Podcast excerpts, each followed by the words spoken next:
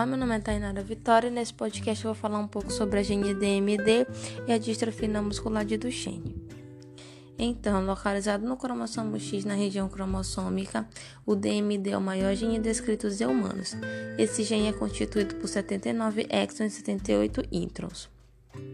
O gene DMD sofre dois processos distintos que influenciam na produção de transcritos e proteínas diferentes.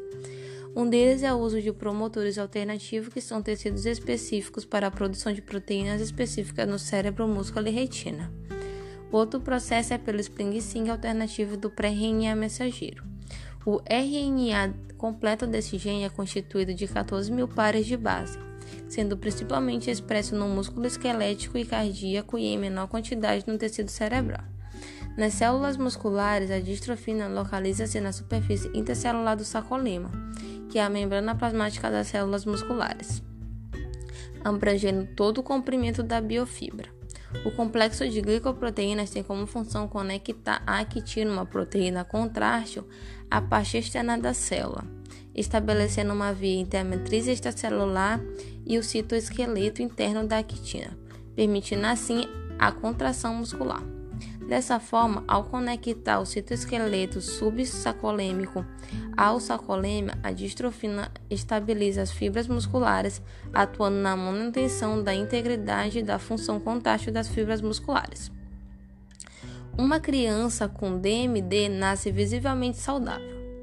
Os primeiros sintomas da doença são quedas frequentes, dificuldades em correr e subir escadas, que são perceptíveis nos primeiros três anos de vida. Muitos pacientes apresentam atraso motor desde o primeiro mês de vida e demoram a adquirir a marcha. O uso de cadeira de rodas normalmente é necessário a partir da idade de 8 a 14 anos, devido ao enfraquecimento muscular. Paciente também é acometido com contraturas e encurtamentos dos tendões resultantes da fibrose destas estruturas. As manifestações cardíacas e respiratórias são comuns após os 10 anos de idade.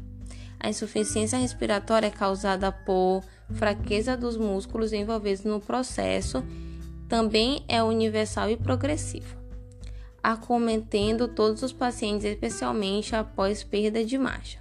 Muitos dos pacientes com DMD morrem de insuficiência cardíaca ou respiratória na faixa etária dos 20 aos 30 anos. A DMD é uma doença da herança ligada ao cromossomo X recessiva. As mutações desse gene resultam na deficiência ou ausência do seu produto proteico. A ocorrência de DMD em mulheres é rara, visto que possui dois cromossomos sexuais X. Caso um dos cromossomos X tenha o alelo mutado, pois a mulher é portadora da mutação, é capaz de transmitir o gene mutado aos descendentes. A maioria das mulheres são portadoras da DMD e é assintomática. Porém, se elas tiverem filhos do sexo masculino, eles terão a doença. A DMD possui uma variante clínica menos agressiva, que é chamada de distrofia muscular de Becker. O início da doença costuma ser mais tarde, com sintomas que iniciam entre os 5 e 15 anos de idade. Na DMB, a perda de macho ocorre geralmente após aos 16 anos e grande parte dos pacientes também desenvolvem cardiomiopatias, limitando a quantidade de vida dos mesmos. Contudo, a sobrevivência é relativamente ampla e permite a produção do que é raro nos casos de homens afetados pela DMD. O defeito molecular mais comum encontrado no gene DMD é a deleção de um ou mais exons. As alterações ocorridas no gene DMD podem interferir na produção proteica de várias maneiras. Pequenas deleções ou inserções podem gerar erros ou descolar o quadro de leitura aberta, ORF. Assim como mutações pontuais podem originar um códon de parada. O tipo de mutação ocorrida no gene implicará na alteração ou não do quadro de leitura do RNA, o que influencia nas características clínicas da distrofia muscular.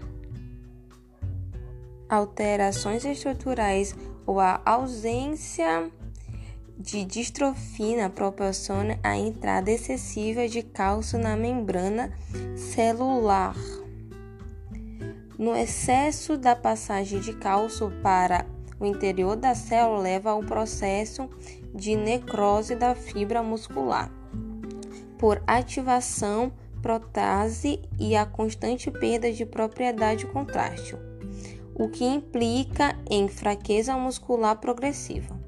Tal processo favorece a ocorrência de lesões nas fibras musculares durante a contração, levando danos musculares tônicos, perdas de função muscular pela presença de citocinas inflamatórias e substituição das fibras musculares por tecidos adiposo e fibroso. Assim concluímos que a ADM é uma doença de causa genética decorrente de uma mutação no gene DMD, que codifica a proteína distrofina. Embora ainda não haja cura, as pesquisas clínicas internacionais têm mostrado resultados promissores para a terapia da doença neuromusculares. Em geral, sendo a DM a forma mais estudada em busca de um tratamento. É isso. Eu encerro por aqui o meu podcast.